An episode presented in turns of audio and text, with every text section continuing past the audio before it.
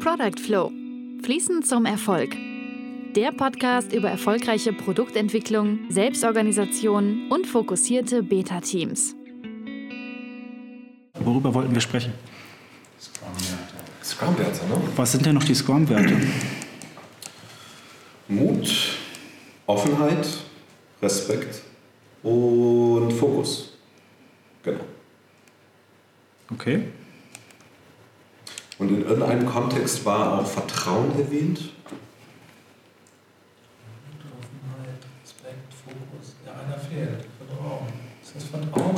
Oder war es Vertrauen? Echt? Waren es fünf oder waren es vier? Ja, fünf. Dann war das, das, dann war das der fünfte Wert. Klingt auf jeden Fall sinnvoll, ja? Ja. Okay, wo wollen wir anfangen? Wollen wir einfach mal schrittweise durchgehen oder? Ja, mach doch Okay, Warum ist, äh, warum ist Mut wichtig? Mut. Das ist die Frage, in welchem Kontext Mut? Ne? Ich glaube, dass der Mut eine falsche Übersetzung ist, ehrlich gesagt. Ja. Weil im Englischen heißt es Courage. Ich weiß nicht, wie man es richtig ausspricht. Courage. Ja. Courage, ja. Und ich glaube, dass das ein anderes Wort ist im Deutschen. Im Deutschen heißt es ja, stimmt, da gibt es einen Unterschied zwischen Courage eigentlich und Mut. Das gibt es, glaube ich, im Englischen nicht. Vielleicht meinen die sogar beides, oder? Ich glaube, dass es in der Wirkung was anderes ist. Mhm. Also wenn ich Mut habe, gehe ich ja über was hinweg, was ich normalerweise nicht machen würde. Ja. Vielleicht äh, Tap, Tap, Tapferkeit? Tapfer sein? Hm, Nee, das Nee, trifft passt, sich- glaub ich, auch nicht. Das Wort Courage finde ich, finde ich ziemlich im Scrum-Kontext ziemlich passend. Weil Courage heißt ja, ja, was heißt das? Du stehst zu etwas oder Mhm. du, hältst ein Commitment oder du, du sagst auch, wenn du das Commitment nicht einhalten kannst. Genau. Du, du traust dich was. Genau, man traut sich was. Mhm. Das ist, und das ist für mich nochmal abzugrenzen mit dem Mut, weil Mut ist sowas, über was wir hinweggehen. Und ich glaube, dass das nicht immer ganz gut ist, wenn man irgendwie über was hinweggeht, über einen Widerstand oder über ein Genau. Gefühl oder über. Ne? Also Mut ist für mich sowas über eine, über eine, ähm, über eine Kluft rüberspringen zum Beispiel, von einem Ende zum anderen. Und äh, den brauchst du in Scrum, ja, vielleicht auch ab zu, vielleicht. Aber Courage finde ich schon echt ähm, besser getroffen. Weil stell dir vor, du bist in einer Review, zeigst deinen Stakeholdern das, das Ergebnis und ähm, knickst quasi ein. Also das ist ja quasi dein Ergebnis, was du auch geschaffen hast und du stehst dazu. Und ich glaube, wenn man nicht mit ähm, Courage hinter dem Ergebnis steht, dann äh, kann der Dialog, der darauf folgt, einfach nicht gut sein, weil dann knicke ich ein und dann das ist kein Dialog mehr. Ja. Dann ist es äh, quasi Dann geht das Selbstvertrauen äh, verloren und wenn du selber kein Selbstvertrauen ausstrahlst, warum sollte ich dann überhaupt ein Vertrauen darin haben und so weiter. Das hat ja ganz viele Folgeeffekte. Ne? genau, das macht einen, auch einen schlechten Eindruck ne, für, die, für die Stakeholder. Das klingt so, oh, hm, okay, gut. Und man kriegt auch dieses, dieses äh, ja vielleicht dieses Vertrauen. Ja, was hatten wir als nächsten? Offenheit zum Beispiel auch. Offenheit, wo du gerade von Ergebnissen gesprochen hast. Genau, also ich glaube, man braucht Courage für, für Offenheit. Oder? Ich finde es halt besser wie Mut, weil Mut würde sagen, wir, haben, wir haben Mist geliefert. Und Courage würde, ist das für mich irgendwie ein bisschen weicher. Und das bedeutet halt für mich, um da zur Offenheit zu kommen, auch zu sagen, ja, wir haben äh, das und das geschafft, wir haben die 80 Prozent geschafft und wir haben vielleicht die 10 Prozent noch nicht geschafft. Ja, weil da waren Unbekannte drin ähm, oder was man halt so hat in Projekten. Ne? Und dafür braucht man eine Offenheit in der Retrospektive sozusagen. Oder was wird passieren, wenn man keine Courage hätte, wenn man Angst hätte? Dann wird man vielleicht nicht so offen sein. Man würde vielleicht halbfertige Sachen präsentieren, was dann wiederum einen schlechten, also einen falschen Eindruck vom, vom Projektverlauf zeigt. Das heißt, meine Stakeholder würden vielleicht nach draußen gehen oder zurück in ihren Betrieb gehen, wie auch immer, wenn es ein Kunde ist, ähm, mit falschen Annahmen. Der macht für, vielleicht für sich schon die Planung. Und am Ende kommt das dann raus. Ne? Ja, da ist ja auch der Punkt mit Offenheit auch wieder. Also, du kannst ja sagen, hey, ich habe das tolle Ergebnis. Angenommen, man hat nur 50% geschafft. Und man verkauft dem Kunden aber das tollste Ergebnis. das Tollste überhaupt ist. Ja, ja, das Da ist auch das- wieder komisch. Das Coole, wenn man wenn diese Offenheit reinbringen kann, sagen, wir haben nur 50% geschafft, aber wir zeigen ihnen schon mal das. Gut, aber da, Genau. da, da fällt mir gerade ein, Transparenz ist ja eine der drei Säulen oder ist ja die erste der drei Säulen. Ähm, Transparenz und Offenheit, mh, sind das jetzt Synonyme? Ja, also Offenheit ist der Wert und Transparenz ist diese, Die Eigenschaft. der Baustein aus der empirischen Prozesskontrolle. Genau, das ist eine Eigenschaft, die sich eigentlich durchziehen sollte. Also wenn ich zum Beispiel einen Sprint-Backlog habe, sollte es irgendwie sichtbar sein. Sichtbarkeit ist natürlich auch so eine Sache. Also hängt natürlich mit Transparenz zusammen irgendwie. Ähm, Transparenz, Definition of Done. Ich bin Hohe Transparenz. Sicher, ob, ob Transparenz einer der fünf Werte ist. Ich glaube, ich das ist, gehört zu dieser Prozesskontrolle. Es gibt drei Säulen auch. das Von, ist diese, genau, das ist dann Transparenz, äh, Überprüfung und Anpassung. Überprüfung und Anpassung. Das sind die Das sind die drei Säulen, genau. Das sollte man davon nochmal ein bisschen abgrenzen, weil das sind entweder Dinge, die man tut oder Eigenschaften zum Beispiel von Artefakten. die sind auch schon länger in dem, in dem Guide drin. Diese fünf Werte sind ja erst letztes Jahr oder vor anderthalb Jahren. Genau, ich glaube im Juli 2016 sind sie mit dazugekommen. Genau, da gab es ein Update vom, vom Scrum Guide, wobei die ja vorher schon irgendwie da waren. Also ich kannte die im Hintergrund, genau, aber die waren nie im richtigen Guide. Gut, wurden sie dann auf Metaebene in, in, in verschiedenen Kontexten diskutiert oder ähm, ähm, keine Ahnung? Naja, in Büchern waren sie auf jeden Fall in drin. Büchern, in Blogs. Okay, aber standen nie, aber standen nie im, äh, im Guide drin oder was? Genau. Okay. Ja. Was, was, was war der dritte? Also Offenheit haben wir, Courage oder Mut? Ähm, Respekt. Respekt. Respekt, ja. Wo- Wofür braucht man Respekt? Warum hat das eine Bedeutung? Oder Respekt wem gegenüber. Ja, Respekt finde ich auch wieder so eine komische Sache. Da hatten wir auch ähm, vorhin ein interessantes Gespräch darüber, ähm, weil zum Beispiel so Menschen wie ich der Meinung sind, Respekt gibt es nicht umsonst.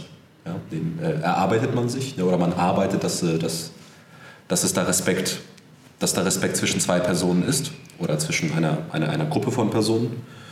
Äh, da bin ich mir jetzt auch nicht sicher. Äh, wird Respekt als eine der fünf Werte in den Vordergrund gestellt, äh, weil okay, das soll jetzt pauschal da sein oder soll man oder, oder ist es in den Vordergrund gestellt, um nochmal zu unterstreichen, dass man daran arbeiten soll, dass äh, es Respekt gibt. Ein Wert ist ja immer was, ähm, ja, was ist ein Wert und wofür brauchen wir diesen Respektwert? Also dann wäre das erstmal was, was man natürlich selber mitbringt. Hat jeder sein eigenes Konstrukt eigentlich, was überhaupt Respekt ist. Also wenn ich drüber nachdenke oder wenn ich, ich kann mir vorstellen, dass ihr beide ein ganz unterschiedliches ähm, Bild von Respekt habt oder so ein Wertegerüst, was dahinter ist. Bei dem einen ist es so, Respekt ist einfach grundsätzlich da gegenüber jedem. Beim anderen ist es so, Respekt muss man sich erst erarbeiten. Ist natürlich dann schwierig in so einem komplexen Kontext, ne, wenn du äh, in der Sprint-Review zum Beispiel wieder sitzt. Wie gibst du Feedback zum Beispiel? Ne? Oder Oder respektiere die Entscheidung äh, des Product Owners. respektiere die Entscheidung, respektiere deine Teamkollegen. Ja, Oder genau. res- respektiere die Entscheidung des Entwicklungsteams, Oder wie sie Ja, jetzt äh, oder Detail von jedem umsetzen. einfach. Ne? Also respektiere auch, dass jeder, dass jeder eine Meinung hat vielleicht auch. Ne? Also wenn ich mir vorstelle, ähm, ich arbeite in einem Team, ähm, zwei Entwickler sprechen miteinander. Wenn der eine den anderen runterputzt und sagt, ja, ich habe aber fünf Jahre mehr Erfahrung, als, oder zehn Jahre mehr Erfahrung, 20 Jahre mehr Erfahrung als du und putzt den runter, das macht natürlich äh, das Ergebnis kaputt so, oder könnte das Ergebnis schlecht beeinflussen, ne? weil auch junge Leute, in Anführungsstrichen, haben ja auch gute Ideen. Ne? Und ähm, ich glaube, im Sprint, erst recht, wenn man so kurze Zeit nur hat, gute Ergebnisse zu liefern, da braucht man von jedem gute Ideen. Und wenn man da nicht quasi, ähm, Genau, auf einem Level ist. Das. Genau, man blockt das ja dann. man blockt das dann. Wenn man Respekt, wie sagt man, Respekt bricht oder wenn man keinen Respekt hat, dann verhindert man ja sozusagen, dass die Leute mit ihren Ideen reinkommen. Genau. Okay. Was ist der, der vierte? Fokus. Fokus. Juhu. Ja, Fokus ist auch eine interessante Sache. Ne? Also allein aus mathematischer äh, Sicht betrachtet, wenn es darum geht, Sachen entweder parallel oder sequenziell abzuarbeiten, ne? was da besser ist. Ne? Du meinst spricht- Multitasking, äh, Single-Tasking quasi? Oder? versus Multitasking zum Beispiel. Ne? Und da spricht Fokus äh, halt eben sehr stark dafür, dass man Multitasking, Multitasking sage ich schon. Multitasking. ja, so, das ist so, so ein Anti-Scrum-Maskottchen. Multitasking. Das klingt wie so ein Gericht beim Italiener. Ja. Eine Portion Multitasking. Ja. Okay, ja. Äh, das spricht aber, wie gesagt, stark dafür, dass man es weitestgehend ähm, vermeiden sollte. Mhm. Ähm, weil wieso, fünf Sachen, an fünf Sachen gleichzeitig arbeiten, dann hast du zum Schluss fünf Sachen fertig, statt an einer Sache gleichzeitig arbeiten und dann hast du eher die Chance, dass du vielleicht drei oder vier Sachen dann aber auch wirklich lieferst. Ne? Statt, dass, du, statt, dass du, ähm, statt dass du fünf Sachen zu 80 Prozent fertig hast. Angefangen, ne? genau. Ja. Genau, angefangen, aber nicht fertig hast du dann etwas, was du zumindest liefern kannst und das generiert schon mal Wert, während du an der nächsten Sache arbeitest. Genau, da habe ich gerade letztens so eine schöne Grafik gesehen, äh, wo man quasi so das übereinander zeichnet, also diese quasi, ich fange eine, ein, eine Aufgabe an, das dauert eine Woche, mhm. ne? und wenn du das dann nebeneinander legst, ähm, oder beziehungsweise da konnte man ganz gut sehen, am Ende wird alles später fertig. Es wird alles später fertig. Das heißt, es ist gar nicht sinnvoll zu multitasken. Durch den, Wechsel, ja. Genau. Genau, du hast immer so ein Wechselding dazwischen, genau, und du musst dich natürlich auch irgendwie aufteilen. Das heißt, beides muss irgendwie fertig werden ähm, mit, den, mit denselben Mitarbeitern, die daran arbeiten. Und ähm, das ist gar nicht logisch, eigentlich das zu machen. Komischerweise hat man es irgendwie so im Kopf, dass es irgendwie gut ist, alles mit Arbeit vollzustopfen und auf 100 Prozent zu rennen. Und, ne? Ja klar, weil Mitarbeiter müssen ausgelastet werden und äh, solche komischen Glaubenssätze, die auch teilweise ja, dahinter die, stecken. Die ne? achten dann gar nicht darauf, was, was ist fertig, also was, ist, was sind Ergebnisse, das ist nicht so ergebnisorientiert, die achten eher darauf, ähm, sind alle gut ausgelastet, genau. Ja. ja. aber, macht ja. das nicht auch Spaß, also sozusagen mal zu wechseln? Also ich finde, dein Fokus ist einer der schwierigsten Werte, das erste Mal. Richtig. Und, und gleichzeitig macht es ja aber auch mal Spaß, mal zu sagen, ach, ach ich so. jetzt mal meine E-Mail. Ja, du meinst. Ich mache mal zwei, drei Projekte vielleicht parallel, dass ich mal nicht den ganzen Tag das Gleiche mache. Genau, du meinst, ich arbeite irgendwie über Wochen am gleichen Projekt oder an der gleichen Aufgabe. Das ist natürlich sehr sehr, sehr langweilig ne? und das ist, glaube ich, auch nicht gut für Menschen. Ja. Ähm, wo, wobei da ist ja auch wieder gut, ähm, wenn man versucht, Aufgaben kleiner zu machen. Also, dass man vielleicht auch täglich Ergebnisse hat mhm. und aber auch wirklich einen Abschluss hat. Ne? Also, also dass du sagst, kleinere Aufgaben. Kleinere Aufgabenpakete, die aber für sich auch schon Wert liefern. Das heißt, ich kann vielleicht mal was rausbringen, äh, mehr Feedback einholen während ich auf Feedback warte, kann ich vielleicht das nächste Projekt dann weitermachen. Natürlich wird das dann insgesamt auch später fertig. Ne? Aber zumindest lieferst du zwischendurch irgendwas, was man sich anschauen kann, was Feedback bringt. Genau. Paradoxerweise ist aber diese Art und Weise zu arbeiten, also sich wirklich auf wenige Sachen gleichzeitig zu fokussieren, äh, hinten raus viel, viel mehr wertschöpfender. Und äh, das, äh, daher ist auch ein guter Scrum Master wirklich Gold wert, weil der äh, halt eben immer wieder Leute da reinzieht in dieses Gespräch, wirklich transparent, äh, transparent macht, hey, äh, lass uns mal nur an diesen Sachen arbeiten, gucken, dass wir sie fertig kriegen. Dann gibt es einen Haken dran und das ist alleine auch schon befriedigend. Dann machen wir uns an das nächste. Ne? Mhm. Ähm, ja, ich habe jetzt äh, gelesen, letztens wieder, ähm, dieser Effekt hat einen bestimmten Namen. Also das ist irgendwie so ein russischer, russischer Name. Das müsste ich raussuchen. Auf jeden Fall, dieser Effekt besagt, ähm, das ja, wird auch ein bisschen kritisiert, aber Studien haben das auf jeden Fall ergeben, wie man immer so schön sagt. Studien haben gezeigt. Ja, Studien sind gut. auf jeden Fall haben Untersuchungen oder Experimente gezeigt, ähm, dass das menschliche Gehirn sich unerledigte Arbeit viel besser merken kann als erledigte Arbeit. Ja, und das Gehirn hat ja schon begrenzte Kapazitäten, sage ich mal. Und wenn man dann immer unerledigte Arbeit mit sich rumschleppt und den Kontext wechselt, das macht den Arbeitsspeicher voll. Weil das Gehirn merkt sich, oh, ich habe da noch ein loses Ende, ich habe da noch ein loses Ende, ich habe da noch ja, ein loses Ende. Ja, ja, das merkst das du nachts, wenn du davon träumst oder so, oh, ich muss das noch fertig kriegen. Äh, wenn man aber dann schaut, okay, ich schließe jetzt die Aufgaben ab, das Gehirn kann gut erledigte Aufgaben vergessen. Das haben dann auch manche, äh, man, das ist vielleicht auch ein gutes Zeichen im Daily Scrum, wenn im Daily Scrum die Entwickler sagen, ich weiß gar nicht mehr, was ich gestern gemacht habe. Das heißt vielleicht auch, dass sie vielleicht auch eine Aufgabe richtig abgeschlossen haben. ja, aber ist ja eigentlich klar, wenn du jetzt ein Projekt hast und hast da 50 Aufgaben und, und wechselst und hast wieder dort 50 Aufgaben, nach dem vierten oder fünften Projekt weißt du gar nicht mehr, welche Aufgaben in welchem Projekt waren. Das kommt ja auch noch dazu. Ja, das kommt auch noch dazu. Die Frage ist, ist das wichtig, keine Ahnung. okay. Dann ja. was war der fünfte? fünfte der fünf war? Mut, Offenheit, Respekt. Vertrauen. Vertrauen. Vertrauen ich, ich bin mir nicht mehr ganz sicher, aber ich meine schon, Vertrauen mhm. kann das sein. Ja, auch wenn es jetzt nicht einer der Werte ist, ich glaube, es ist einer der Werte, aber auch wenn es nicht einer der Werte ist, ähm, Vertrauen ist unheimlich wichtig.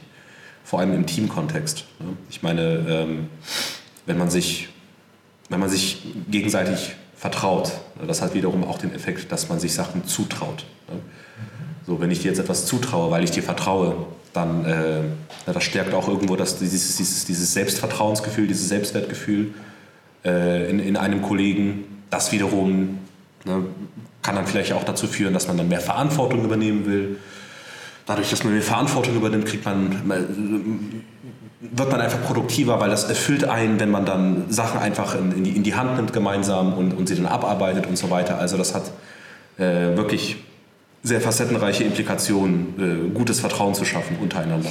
Genau, und Probleme sollten ja auch immer da gelöst werden, wo das Problemwissen auch ist, sag ich mal. Also das Lösungswissen eigentlich ist. Ne?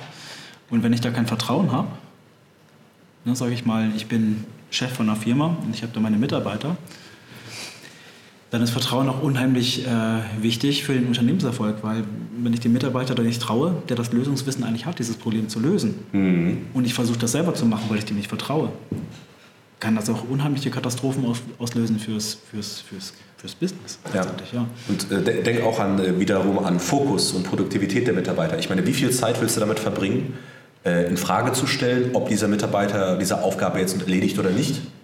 Und wie viel Zeit willst du mit der eigentlichen Arbeit verbringen? Ne? Mhm. Ja klar, also der, der kontrolliert, der macht ja auch ja, der beschäftigt, sich, der beschäftigt sich eigentlich Vollzeit damit, alles in Frage zu stellen. Also Vertrauen darin, dass die Kollegen quasi die Aufgabe erfüllen, umsetzen können. Genau. Richtig. Ja, und natürlich, das hatten wir gleich am Anfang schon, ähm, Vertrauen ist natürlich die Grundlage für alles, also auch für, für, für Offenheit. Auch transparent sein. Da muss ich vertrauen, dass das mit den, mit den Daten quasi, die, da, die ich da zeige, ne, das, gehört, das durchzieht eigentlich alles.